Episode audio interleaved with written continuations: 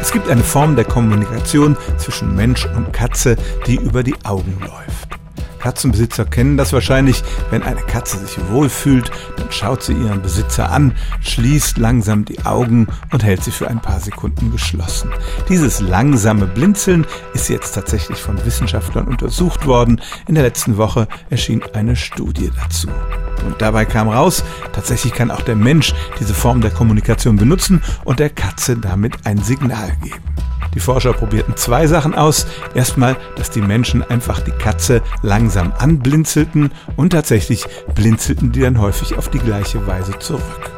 Und beim zweiten Experiment streckten die Menschen die Hand aus, um die Katze anzulocken und wenn sie dabei langsam blinzelten, kam die Katze eher, als wenn das nicht der Fall war. Also, Katzen sind gar nicht so einzelgängerische Tiere, wie immer behauptet wird. Sie mögen die Kommunikation mit anderen und mit den Menschen kommunizieren sie tatsächlich über dieses langsame Blinzeln.